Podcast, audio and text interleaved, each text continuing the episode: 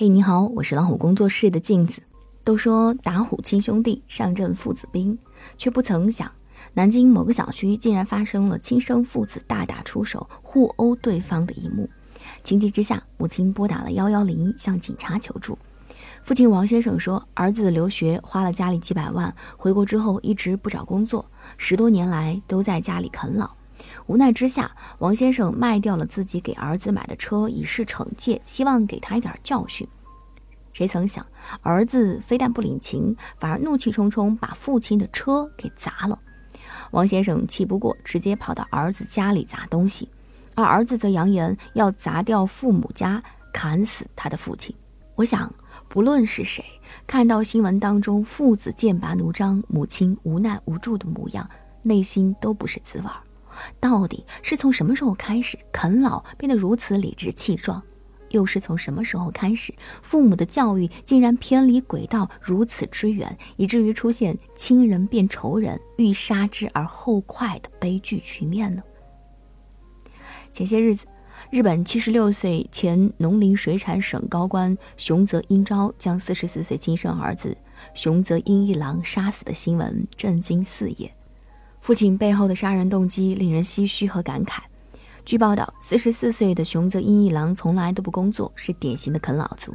他宅在家里打游戏，每个月支付的信用卡金额约合人民币两万元，比很多拼命上班的人的月薪还要多。并且他存在严重的暴力倾向，多次在社交网站上炫耀自己中学时期殴打母亲的快感，并且扬言要杀死自己的母亲。父母劝他出去工作。他就质问父母：“既然你们自作主张把我生下来，那就到死前最后一秒为止都替我负责吧。”一个四十四岁的成年人，四肢健全，头脑清醒，却心安理得的让年迈的父母承担自己的生活，像吸血鬼一样榨干父母的最后一滴血，实在是令人气愤至极。因为他们家附近的学校举办活动过于吵闹。他竟然说出要杀掉学生的荒唐言论，最终，七十六岁的父亲忍无可忍，挥起手中的刀具，手刃了亲生儿子。在日本，因为啃老问题而引起的杀人案件并不在少数，我们无法去揣度老父亲当时的心情，只是深深觉得，像这样理直气壮啃老的态度，折射出的是社会的悲哀。根据调查显示，中国有百分之六十五的家庭都存在着啃老问题，百分之三十左右的青年基本靠父母供养，啃老比例最高的年龄段在二十八到三十八岁，哪怕是月入过万的中青年，依然有四成表示当过啃老族，而且有些人的啃老理由更是千奇百怪，有多奇怪呢？网上有一个贴吧叫“啃老吧”，里面各种言论真的是会让人惊掉下巴。有人说，在家啃老是大善，压抑了内心的恶；还有人说，啃老即正义，是大势所趋。不啃老，难道出去惹麻烦吗？还有人说，啃老对不起父母，难道你在外面受资本家的剥削，你的父母就开心吗？家里没钱的话，啃老最多让父母痛一点，不至于会死的那种，有必要上岗上线吗？原来，在很多人的眼里，啃老非但不是一种羞耻，反而饱含了正义感。因为秉持着“我啃老，我有理”的心态，这帮啃老族过上了无忧无虑的生活。至于父母的辛酸劳累，通通都不值得一提。也许有人会反驳：王健林给了王思聪几个亿去折腾，那你怎么不说他啃老呢？我想，你这是对啃老有极大的误解。在我看来，啃老指的是在家庭条件不富裕甚至穷苦的情况下，而自己明明具有社会生存能力却不自立，长期花费父母的血汗钱，而且还觉得心安理得。他们像蛀虫一样，一面榨干父母的生活，一面蹉跎自己的人生。时间越长，就给自己编织了一张越厚的网，而网的背后是活力的消逝和成长的阻滞。为什么会出现巨婴啃老的现象？萨提亚心理学上有这样一句名言：“孩子没有错，如果错了，一定是父母的错。无论是儿子怒砸父亲的车，还是子女不工作反而辱骂父母，背后的原因都在于父母盲目的给予，铸就了毫无底线的巨婴。”这话乍一看可能很片面，但你不得不承认，啃老的根源的确大多数都在父母的身上。还记得上海那个八十二岁状告儿子的丁阿婆吗？她患有严重的尿毒症，长期服药，生活难以为继。除去医药费，每个月也只有一千多块钱的生活费。可是，即便她已经艰难成了这样，她四十八岁的儿子大卫依然每天把自己封闭在几十平的房间里睡觉、打游戏，甚至个人生活也还要这位八十二岁的母亲照料。他是没有能力出去工作吗？当然不是。毕业于加拿大滑铁卢大学，是一名工程学硕士。如果求职，不说工资有多高，最起码可以养活自己和母亲。当丁阿婆选择到法院上诉，希望以此逼迫儿子工作的时候，他还是死不悔改。丁阿婆只能痛心疾首地感慨说：“是我教育的不对，样样包办，他从小样样现成，依赖惯了。”可是讽刺的是，面对母亲的哭诉，儿子大卫反而埋怨是母亲事无巨细的照顾毁了他。生活当中，多少父母都存在这样所谓的疼爱。却是把孩子推向了巨婴的深渊。孩子还小，不着急出去工作，以后有的是工作的时间。孩子吃的不好，睡得不好，不在我身边，我怎么放心呢？孩子怎么能洗衣服做饭呢？只要有妈妈在，这样的事情绝对不允许发生。你看，孩子之所以会啃老，追根溯源，不是父母们剥夺了孩子每一次成长的机会吗？剪断了羽翼的孩子，注定飞不出家庭的牢笼，一生都沾着父母的血汗而活。恰如心理学家李玫瑾所说：“孩子三岁，你不满足他的要求，他最多是满地打滚；可是当他十五岁，他可能会自残、自杀，和你争吵；但当他二十岁时，可能会怨恨你，甚至攻击你。孩子啃老，根植于父母，也必将反噬于父母。”我想，我们都听过这句话：中国父母最大的悲哀是付出了全部却养不出感恩的孩子。深以为然。为什么我们中国的父母喜欢样样包办呢？我想的是，因为父母吃过的苦不想让孩子再尝，父母受过的累不希望孩子再受累。但其实，希望我们的父母，你们要知道，一个人如果没有尝过苦，他就不知道甜的可贵。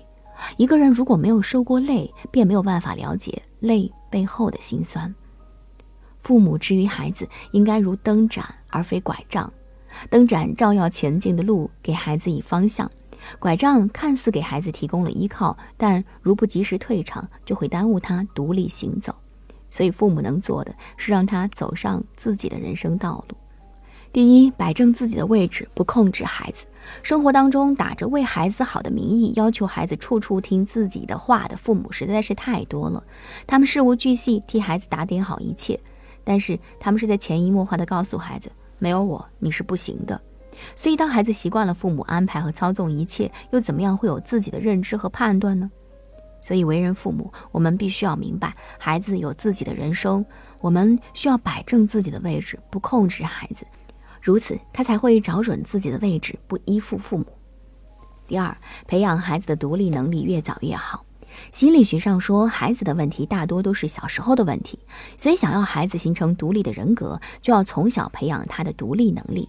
父母想要孩子独立，就得让他自己去解决问题、承担责任，独自面对生活的真相。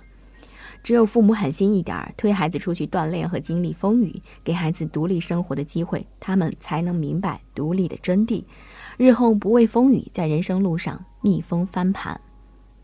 第三，父母以身作则，引导孩子承担自己的人生，因为你想要孩子成为什么样的人，父母你得先成为那样的人。想让孩子不做啃老巨婴，父母首先要放下巨婴父母的身份。不将自己的生活紧紧跟孩子捆绑，而是勇敢地把自己的生活从孩子的生活当中切断出去，过你自己的生活。当父母先过好了自己的生活，再去影响孩子，那就是对孩子最好的人生指导。英国心理学家希尔维亚说：“父母真正成功的爱，就是让孩子尽早作为一个独立的个体，从你的生命当中分离出去。这种分离越早，你就越成功。”让孩子走自己的路是每一位父母必修的功课，而这也是为人父母最需要拿高分的一门课。我是镜子，更多精彩不要忘记关注微信公众号“老虎小助手”。感谢您的陪伴。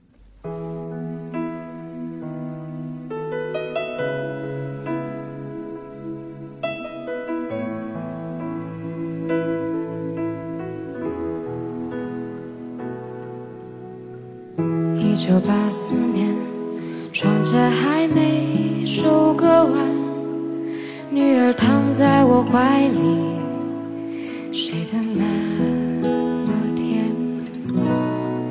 今晚的露天电影没时间去看，妻子提醒我修修缝纫机的踏板。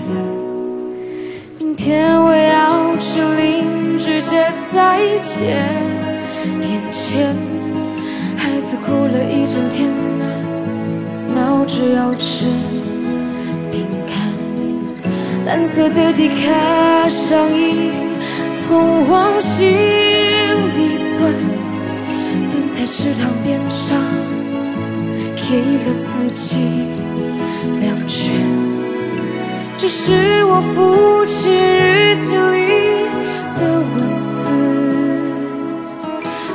他的青春留下留下来的散文诗。几十年后，我看着泪流不止，可我的父亲已经老得像一个影子。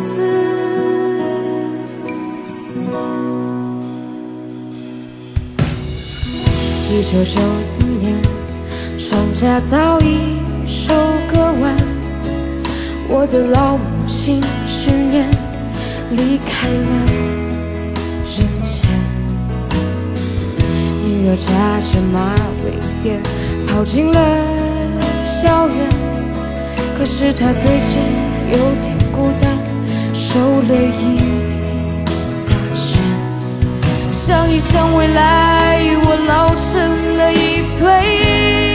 就之前，那时的女儿一定会美得很惊艳。有个爱她的男人要娶她回家，可想到这些，我却不忍看她一眼。这是我父亲日记里的文字。是他的生命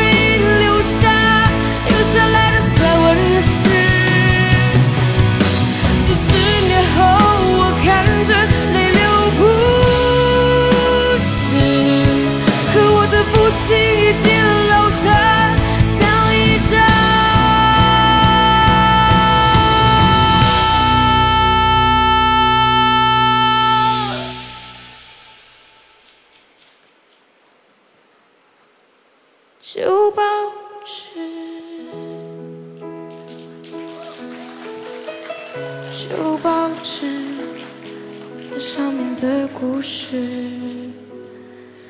就是。